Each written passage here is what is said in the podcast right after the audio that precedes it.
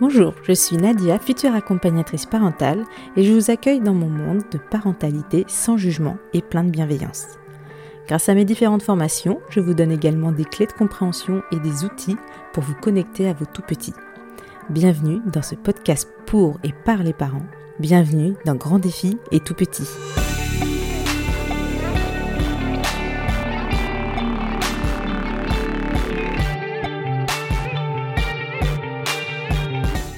Bienvenue dans cette série estivale de 4 épisodes où je vous présente toutes mes sources qui m'ont vraiment aidé à ouvrir mon champ de vision et à envisager d'éduquer mes enfants autrement.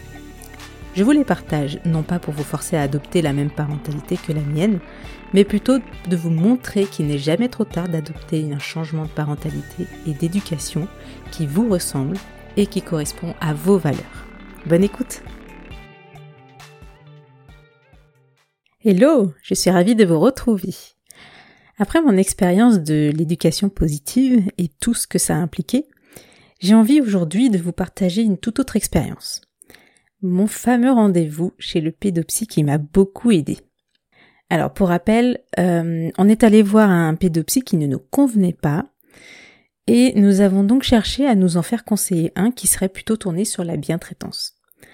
Après trois mois d'attente, j'ai enfin ce rendez-vous avec mon fils. Alors pour ceux qui habitent euh, la région lilloise, je pourrais euh, partager volontiers ces coordonnées. Vous pouvez euh, m'écrire simplement un petit message privé sur Insta. Alors le conseil, ou plutôt l'outil le plus important, il est basé sur de la logique comportementale. Mais pour le coup, il faut avoir un certain recul pour le trouver seul. Et en tant que parent, on a très rarement ce recul. Donc euh, le professionnel, la, pédopsie a été vraiment d'une grande aide. C'est un outil que j'ai nommé le renforcement. Alors, je vais d'abord euh, faire l'analogie avec les adultes pour bien comprendre le principe. Et on va prendre l'exemple de l'administration. Bon, c'est un peu cliché et je m'en excuse auprès de ces personnes car je sais qu'il y a des personnes euh, très dévouées et très impliquées dans, leur travail. Mais je sais aussi que hum, dans ces services, certains peuvent tout simplement être débordés et donc ils se voient contraints de, prioriser parmi toutes les tâches qu'ils ont. Imaginons que vous appeliez un service d'administration pour une demande, un problème que, que vous devez euh, solutionner euh, et que vous considérez urgente. Donc vous formulez votre demande euh, très courtoisement, vous avez en face une prise en compte de votre demande, vous raccrochez. Une semaine plus tard, votre problème n'est pas traité. Alors peut-être que vous rappelez, en précisant que c'est votre deuxième appel, vous insistez toujours de manière courtoise, vous avez une prise en compte de votre demande, ça vous rassure et vous raccrochez. Mais une semaine plus tard, toujours rien. Alors peut-être que certains passeront encore plusieurs coups de fil comme ça, de manière très calme et très courtoise. Mais là, on va prendre l'exemple de, de vous qui vous énervez au troisième coup de fil. L'énervement, l'agacement et le ton monté fait clairement prendre conscience à la, à la personne euh, à l'autre bout du fil, euh, si elle est un peu empathique et compréhensive, que le problème est très important et que ça vous agace qu'il ne soit toujours pas traité. Donc la personne finit par le traiter pour ne plus être pris pour cible par votre colère ou pour d'autres raisons. Mais en tout cas, le résultat est là. Le problème est traité.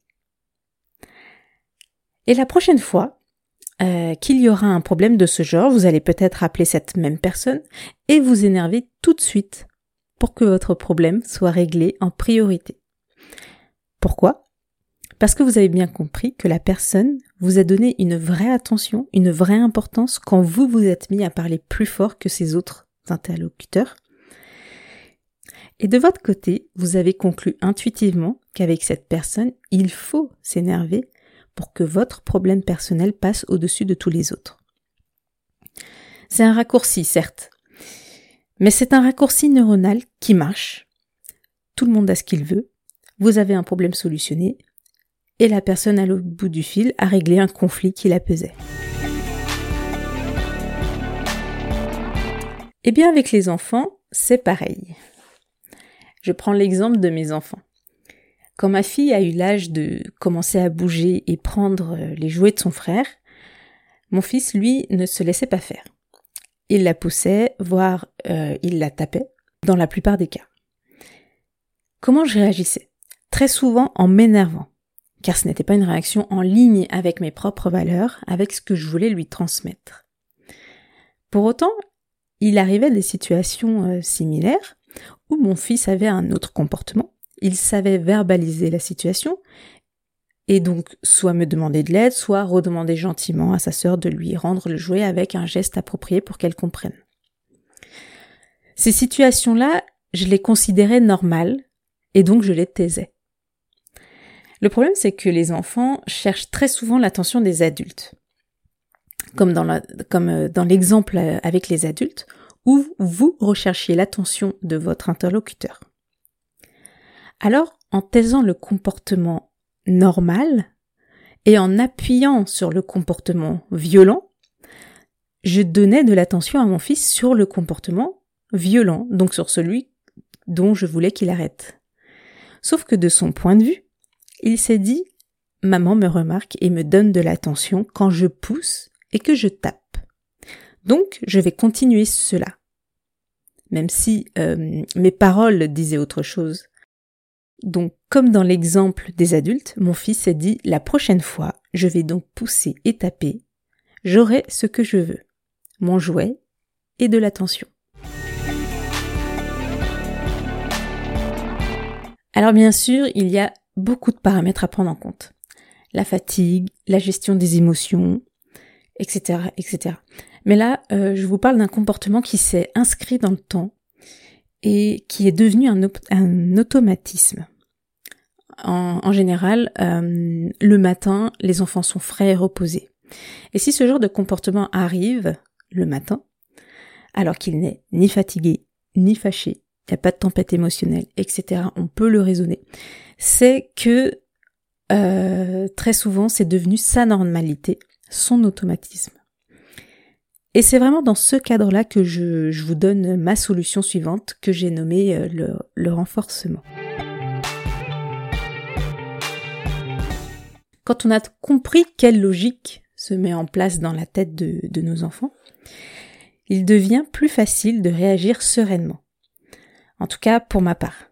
Et pour comprendre cette euh, logique ou ce chemin neuronal, la pédopsie m'a été d'une grande aide. Alors voilà, la recherche d'attention, c'est la motivation principale chez les enfants. Donc l'idée est de renforcer en complimentant ou en encourageant le comportement que l'on veut et minimiser le comportement que l'on ne veut pas. Alors, minimiser ne veut pas dire ne rien faire, s'il y a un danger immédiat, bien sûr que l'on va réagir, qu'on va agir, qu'on va dire qu'on va prendre l'un ou l'autre pour l'emmener ailleurs. Mais d'un point de vue euh, de la réaction de l'adulte sur le comportement positif, la réaction doit être plus importante et conséquente que sur le comportement non voulu. C'est une sorte d'inversion de la balance. Et donc, tout logiquement et naturellement, le comportement positif deviendra le nouveau chemin neuronal et donc le nouvel automatisme. Bon, vous savez que je me forme à la PNL, la programmation neurolinguistique, et euh, donc j'emploie des termes que j'ai appris car tout ça est, est très lié à la PNL. On part de la motivation de nos enfants pour apprendre à décoder ce chemin neuronal et agir dessus pour en implémenter un autre. Très concrètement, on renforce le comportement que l'on veut par nos encouragements et nos compliments, car les enfants sont, très demandeurs d'attention. Bon, au final, euh, le plus dur en tant qu'adulte, qu'est-ce que c'est? Eh bien, tout simplement, je pense que c'est minimiser le comportement non voulu, voire même le taire. Euh, dans mon cas, il y avait de la violence et ça ne correspondait pas du tout à mes valeurs quand il y a un bébé en face qui, qui peut avoir mal, quand on voit un plus fort taper un plus faible, on, on peut aussi réagir violemment car, car on est humain, après tout. Euh, l'écart entre les valeurs et la situation est trop grand, d'où euh, la difficulté de s'en tenir qu'à une phrase ou un seul geste. On a envie de raisonner l'enfant, on a envie de faire la morale et donc de discuter longtemps avec l'enfant. Et c'est là qu'on rentre, qu'on entre dans un cercle vicieux, car on lui donne de l'importance, car on accorde du temps euh, presque euh, exclusif à l'enfant, et c'est ce qu'il veut. Et au final, euh, quand on a réagi comme ça, on, s'est vite rendu compte qu'on qu'on avait les situations avaient beau euh, s'enchaîner, on avait beau raisonner, faire la morale, discuter, ça changeait pas grand chose euh, au comportement. C'est bien que le problème était ailleurs. Alors pour ma part, comprendre ce qui se passait dans la tête de mon fils m'a beaucoup aidé à garder mon calme et à taire ses comportements inadéquats. Parce que je fonctionne comme ça j'ai besoin de comprendre et euh, ce besoin il est très important chez moi. Alors je vous invite à trouver votre petit truc qui vous permettra de rester zen quand vous voyez des comportements euh, de vos enfants qui vous mettent hors de vous. Peut-être que pour certains ce sera euh, se remémorer une situation où vous aviez été particulièrement fier de votre enfant. Peut-être que pour d'autres ce sera un exercice de respiration pour canaliser sa colère. Enfin voilà, il y a plein de possibilités.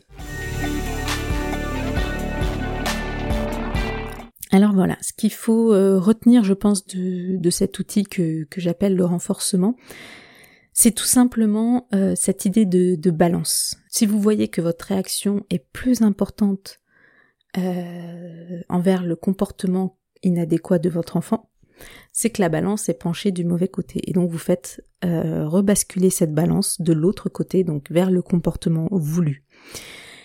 Et si il n'y a pas de comportement voulu, parce que ça peut arriver aussi, vous pouvez tout simplement guider votre enfant, donner une idée de ce qu'il pourrait faire à la place de ce comportement inadéquat qui ne correspond pas à vos valeurs.